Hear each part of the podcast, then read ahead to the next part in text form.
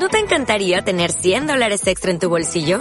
Haz que un experto bilingüe de TurboTax declare tus impuestos para el 31 de marzo y obtén 100 dólares de vuelta al instante. Porque no importa cuáles hayan sido tus logros del año pasado, TurboTax hace que cuenten. Obtén 100 dólares de vuelta y tus impuestos con 100% de precisión. Solo con Intuit TurboTax. Debes declarar para el 31 de marzo. Crédito solo aplicable al costo de la presentación federal con TurboTax Full Service. Oferta sujeta a cambios o cancelación en cualquier momento. Hay un misterio de Dios que, a pesar de ser el más importante de todos, se nos suele hacer volar. Es el misterio de la Santísima Trinidad y hoy te lo doy mascadito.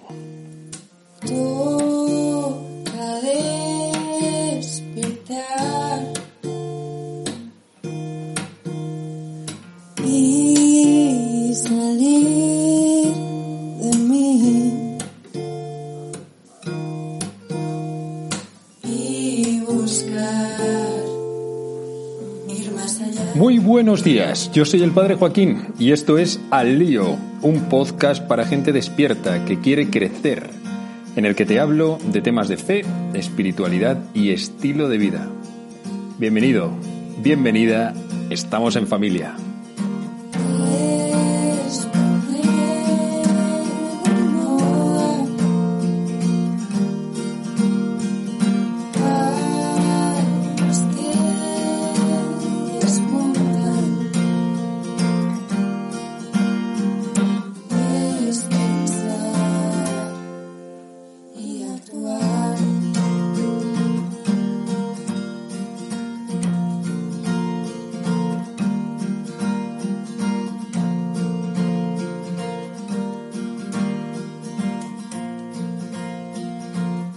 En este capítulo os quiero hablar de un gran misterio. Y uno podría pensar que como es un misterio no hay nada que hablar. Pues es precisamente al contrario. Precisamente sabemos un montón de cosas de él, pero es un misterio porque hay otro montón de cosas que no sabemos. Es el misterio de la Santísima Trinidad.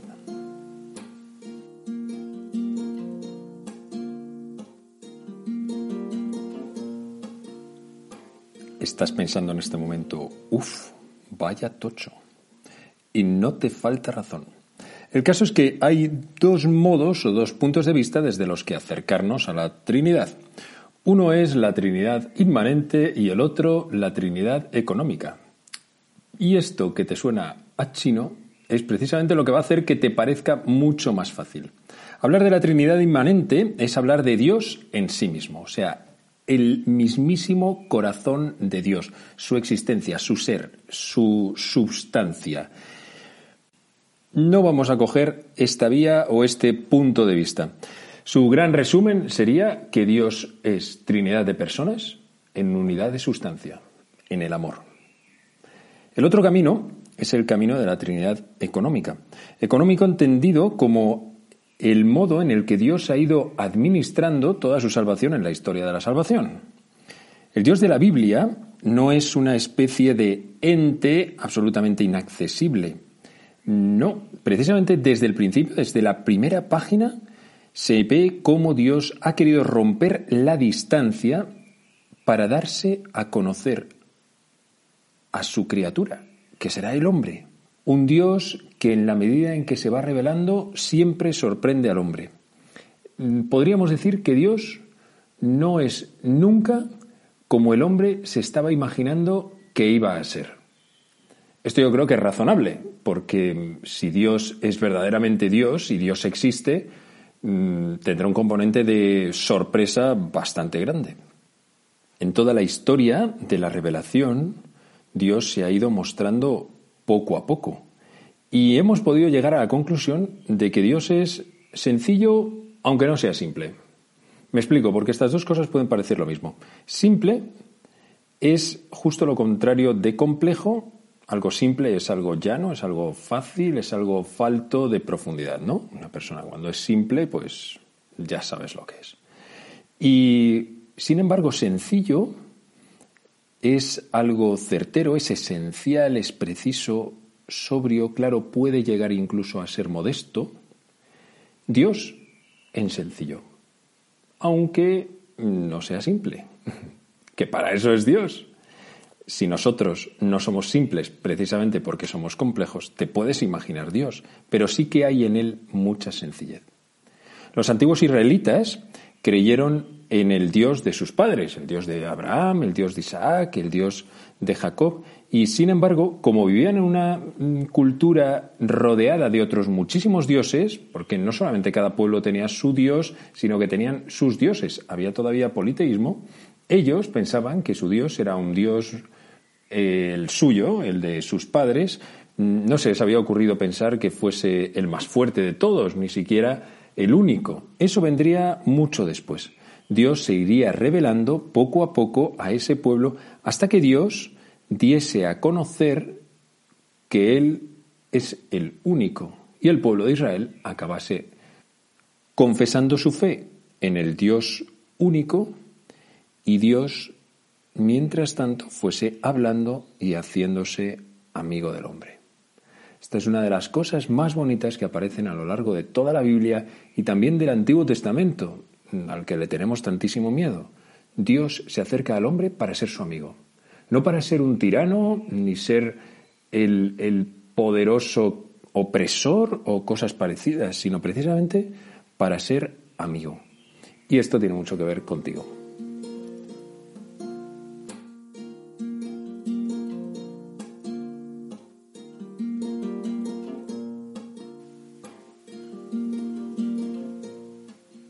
Cuando el pueblo de Israel ya se encontraba como muy seguro en su propia fe, a Dios no se le ocurrió otra idea que enviar a su hijo. Te puedes imaginar la bomba que supuso esto. Para aquel pueblo una auténtica herejía. Ellos habían conocido solamente a Dios, Dios, Dios y ya está. Podríamos a lo mejor nosotros hacer una simplificación, es decir, solamente habían conocido a Dios Padre. Jamás se les habría ocurrido que Dios pudiese tener un hijo. Pero vamos, esto tampoco se te habría ocurrido a ti, ni se me habría ocurrido a mí. Como os decía, Dios siempre sorprende.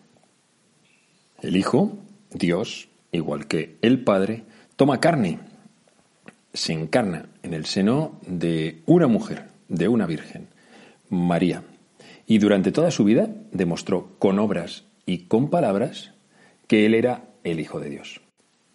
De hecho, este fue el motivo por el que el judaísmo de aquel momento lo ajustició, porque él, diciendo que era Hijo de Dios, se estaba haciendo a sí mismo Dios, y esto ellos no podían soportarlo. Hay una canción de Kiko Argüello que toma otra canción a su vez de tradición judía. Esta canción se llama Dayenú. Y es muy interesante porque va narrando todas las cosas de la historia de la salvación. Y entonces va diciendo cosas como, como mm, tú nos sacaste del desierto, Dayenú, esto nos habría bastado. Y nos diste una tierra prometida, Dayenú, esto nos habría bastado. Y además nos diste el templo, Dayenú, esto nos habría bastado. Y así va recorriendo tantísimos regalos que Dios ha ido haciendo en la historia de la salvación a los hombres hasta llegar a la nueva alianza y pasar a la iglesia y nos habría regalado la iglesia, Dayenú, nos habría bastado. y yo, yo miro atrás, miro mi vida, puedes hacer tú también lo mismo con la tuya y decir, Dayenú, es que, es que me habría bastado, ya solamente con esa primera experiencia de Dios que tuve ya solamente con aquel retiro al que fui, ya solamente con aquello que ocurrió dentro de mi familia gracias a, las oraciones de tantas personas. Dayenú, eso nos habría bastado. Y sin embargo, Dios ha querido dar más todavía. No se queda en entregarnos a su Hijo. ¿Cuál es el siguiente paso? El don del Espíritu Santo. Dijo Jesús que Él era el, deseado y Él era la gran promesa del Padre. Podríamos decir Dayenú, pero es que después con el Espíritu Santo ha venido la Eucaristía, ha venido el perdón de los pecados en el sacramento de la reconciliación, ha venido toda la tradición de la Iglesia. Es inmenso todo el regalo que Dios, todos los regalos que Dios nos ha querido dar. Cuando estoy hablando y os estoy hablando de la Trinidad económica, es precisamente esto. Significa que Dios ha ido manifestándose poco a poco a lo largo de toda la historia de la salvación. Mira, si esto para ti, para mí, es una locura y ahora mismo nuestra cabeza podría hacer ¡boom! porque, porque, porque dices, pero ¿cómo puedes comprender a Dios? No, es que no puedes, imagínate a los hombres de aquel tiempo. Por eso Dios tiene su pedagogía. Dios sí que es el auténtico maestro que ha querido irse mostrando de tal manera que nosotros pudiésemos ir comprendiendo lo poquito que podemos comprender. Pero ojo, como decimos, sigue siendo un misterio, porque es más, seguro que es más lo que no conocemos que lo que, que, lo que conocemos.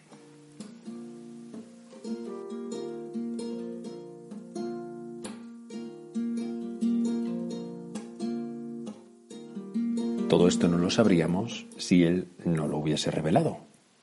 Pero es que precisamente por eso Dios ha querido venir y contar todo lo que Él es. ¿No tenemos todos algún amigo o alguna amiga que, que se declaran agnósticos? Porque precisamente lo que dicen es que a Dios no se le puede conocer. Oye, pues yo estoy totalmente de acuerdo. A Dios no se le puede conocer. Si es verdad que la filosofía ha llegado a unas ciertas conclusiones más o menos razonables sobre lo que debe de ser o no debe de ser Dios. Pero es que si Dios no viene y nos cuenta cómo es, entonces aquí nadie se entera de eso. ¿Cómo Es que eso no se ve con un, con un telescopio Hubble ni nada así. Eh, no se puede investigar. No está al alcance de la razón humana. No es que sea mm, contra la razón, es que va más allá de nuestra razón, si resulta que es verdad.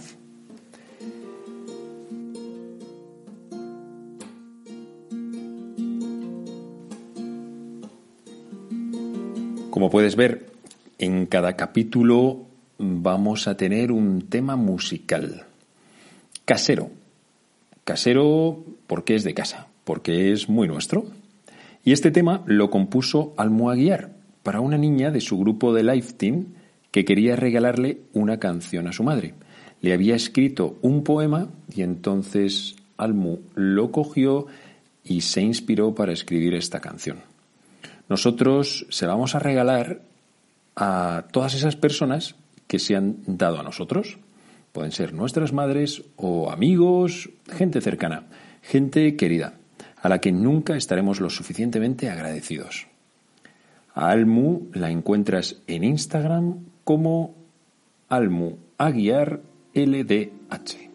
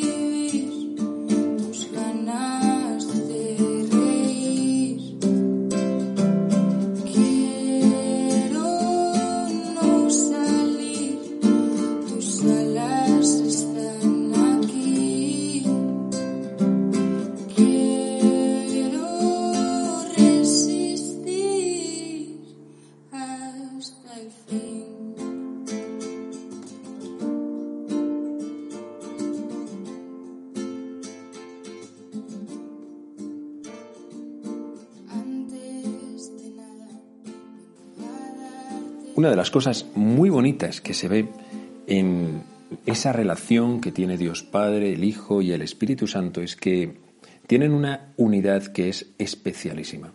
La unidad que existe dentro de la Santísima Trinidad es una unidad en el amor.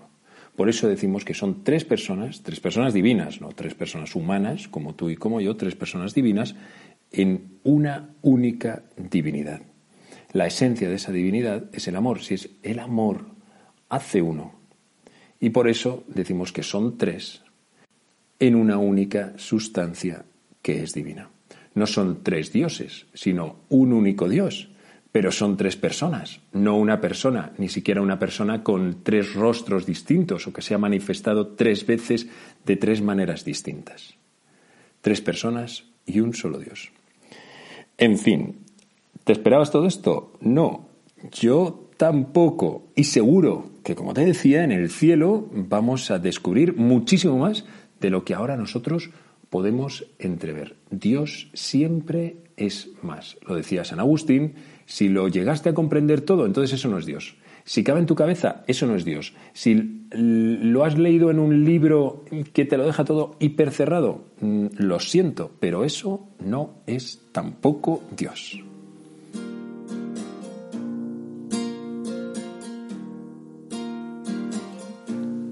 Pero lo que hoy me parece más increíble de todo esto es que si Dios ha querido irse revelando de esta manera y hacerse como accesible a nosotros, es porque Él quiere tener una relación personal contigo.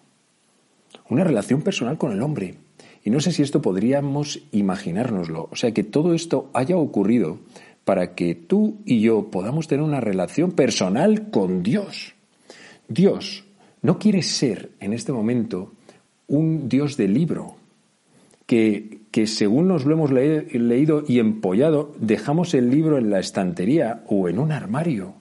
No es ahí donde Dios quiere estar. Y tampoco es un Dios de rito, un, entiéndeme, un Dios de rito mm, vacío, en el que no hay corazón, en el que solamente se van recitando oraciones como el que está cantando un tema o algo así tampoco quiere ser un Dios de escaparate, un Dios delante del cual pasas de vez en cuando, lo saludas, le dices tal y te vuelves a ir a tu vida real. Él lo que quiere ser es un Dios que pasa por tu vida para quedarse. Llama a la puerta, te dice, oye, ¿me dejas entrar? ¿Me dejas pasar? Es que yo quiero estar contigo. Yo quiero formar parte de tu vida. Aún más, yo quiero vivir contigo. De tal manera que Dios ya no sea un Dios que mm, sea parte de nuestra vida, como cualquier otra persona, que, mm, que viva en mí, que viva en ti, y se empiece a formar una relación de amor que, como en el seno de la Santísima Trinidad, crea unidad. Por eso Jesús, antes de despedirse de sus discípulos, les dijo que él lo que quería era habitar en ellos, que el Padre y Él viniesen y habitasen en nuestros corazones, que Él estuviese dentro de ti, que Él viviese dentro de ti y empezases a llevar una vida divina. No, no una vida simplemente tu vida humana, sino una vida divina. Como la vida de Jesús, que fue una vida auténticamente divina y a la vez una vida auténticamente humana. Este modo de vivir se escapa. Y cuando lo vemos, cuando lo vemos en alguien que lo está empezando a vivir o que ya lo vive, lo ves y dices, yo quiero vivir esto mismo. Si es que este, este nivel de vida, esta profundidad de vida, este vivir en un siguiente nivel es algo que yo estoy anhelando. A lo mejor resulta que voy de puntillas por la vida, es que no acabo de mojarme absolutamente con nada. Y la persona que vive de Cristo se moja absolutamente en todo. No hay nada que no le afecte, nada que no le toque, aunque camine sobre las aguas.